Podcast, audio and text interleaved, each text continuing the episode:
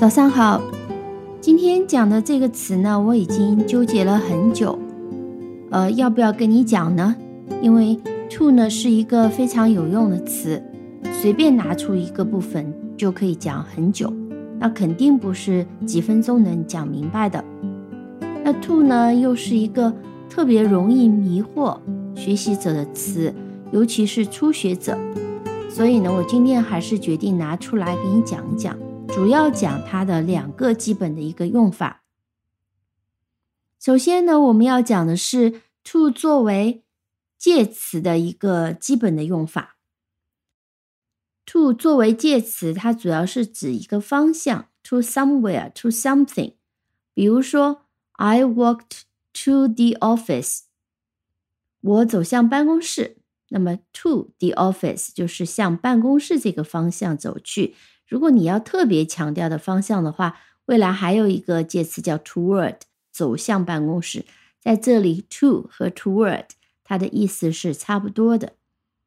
再比如说，the book fell to the ground，这本书呢落到了地上，fell to the ground，那么落下到地上，那你要特别强调一下落下的这个方向，你可以讲。The book fell down to the ground。那这种情况下呢，通常可能是指高处落下，fell down to the ground。但普通的，你只要讲落下，你就可以讲 The book fell to the ground。To somebody 表示对某一个对象，嗯，比如讲在一些西方国家，在欧美，一般来讲，如果几个人坐在一起。啊，餐巾纸啊，或者是调料啊，放在比较远的一个地方。那么正常的礼仪不是你站起来越过别人，然后去拿，而是很客气的跟人家说：“Please pass the tissue to me。”请将餐巾纸递给我。Please pass the tissue to me to somebody，就是把什么东西给到我。那么，to 作为介词的用法还有很多。那我们今天讲的这个是最最最最基础的。我接下来讲的呢是 to 的第二个最重要的用法，也是今天我们要讲的重点，就是 to 作为连接词，将一个动词和前面的动词或者是形容词等等连接起来，语法上叫不定式。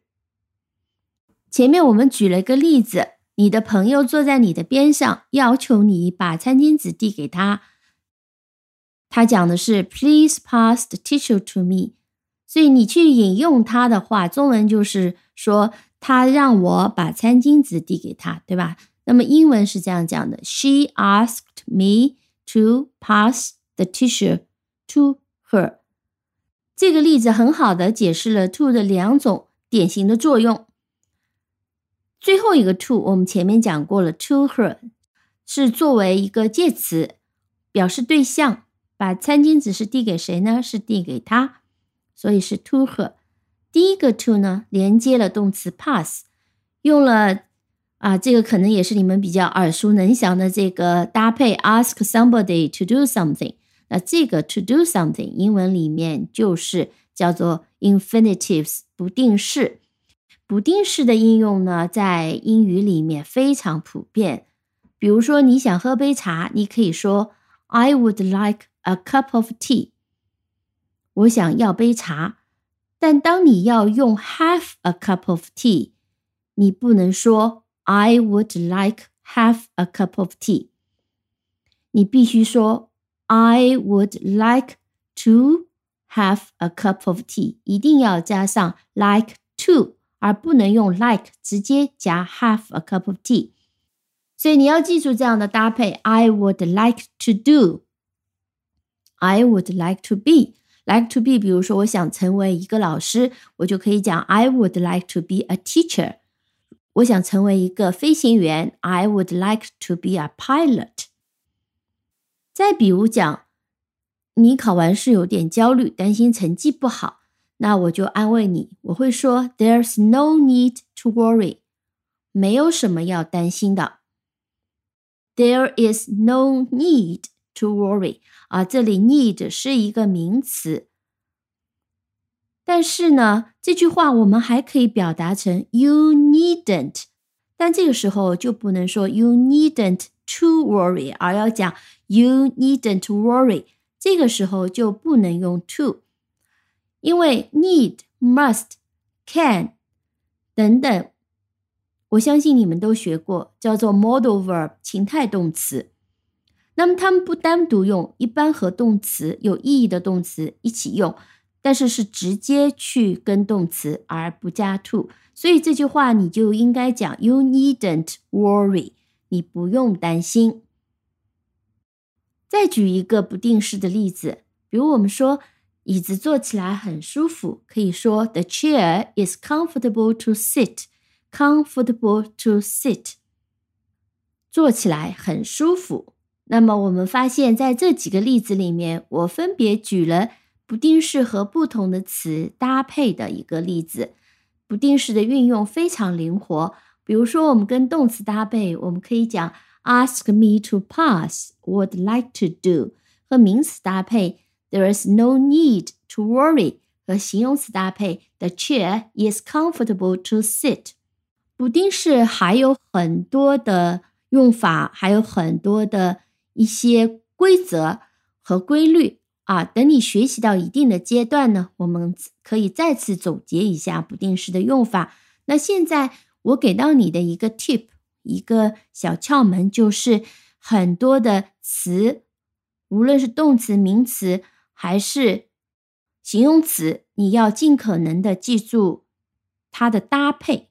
句子里面的用用法，记住整个句子，而如果可能的话呢，去背一下典型的例句，那你会发现呢，逐步逐步你就会积累很多的一些用法，那么未来我们才可以再总结规律。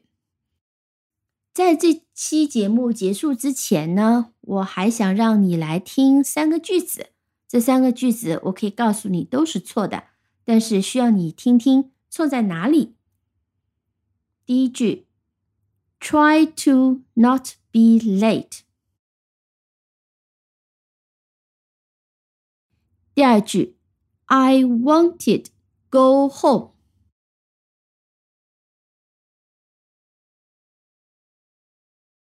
第三句，I must to go now。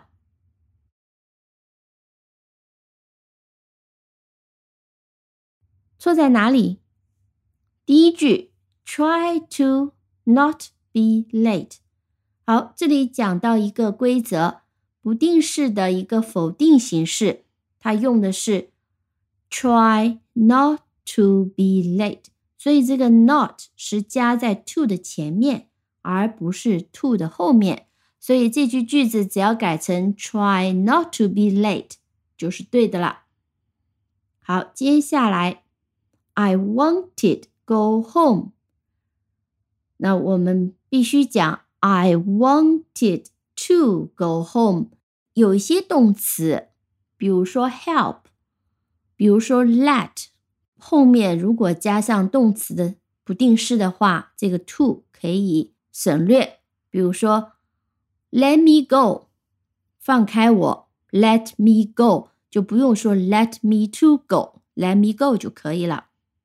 比如说，You can help me do housework。你可以帮我做家务。You can help me do housework。那么就不用讲 You can help me to do housework。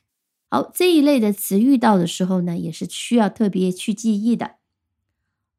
最后一句，I must to go now。I must to go now。啊，我们讲过，像 must、need。can 等等这些类情态动词直接和动词搭配，而不用不定式，所以我们用的是 I must go now。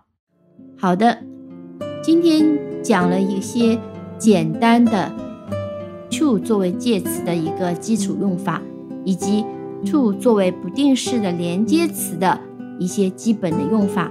那未来我们遇到一些特殊的用法，我们可以再深入的去学习。好的，今天就先讲到这里。感谢大家的收听。如果你喜欢这个节目的话，欢迎订阅、点赞、分享。Have a nice day，拜拜。